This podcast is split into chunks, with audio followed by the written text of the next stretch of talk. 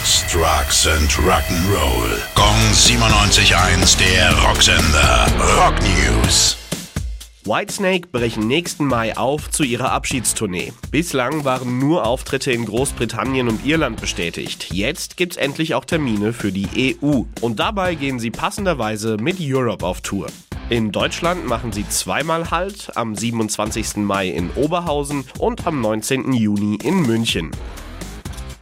Sabaton haben richtig Ärger am Hals mit der schwedischen Steuerbehörde. Angeblich haben sie die Einnahmen aus ihren USA-Touren zwischen 2016 und 2018 nicht richtig versteuert. Jetzt drohen satte Nachzahlungen. Mehr als 2 Millionen schwedische Kronen sollen sie schuldig sein. Die gute Nachricht, gemeinsam mit Judas Priest geht's bald schon wieder in Nordamerika auf Tour. Da sollte die Kohle schnell wieder drin sein.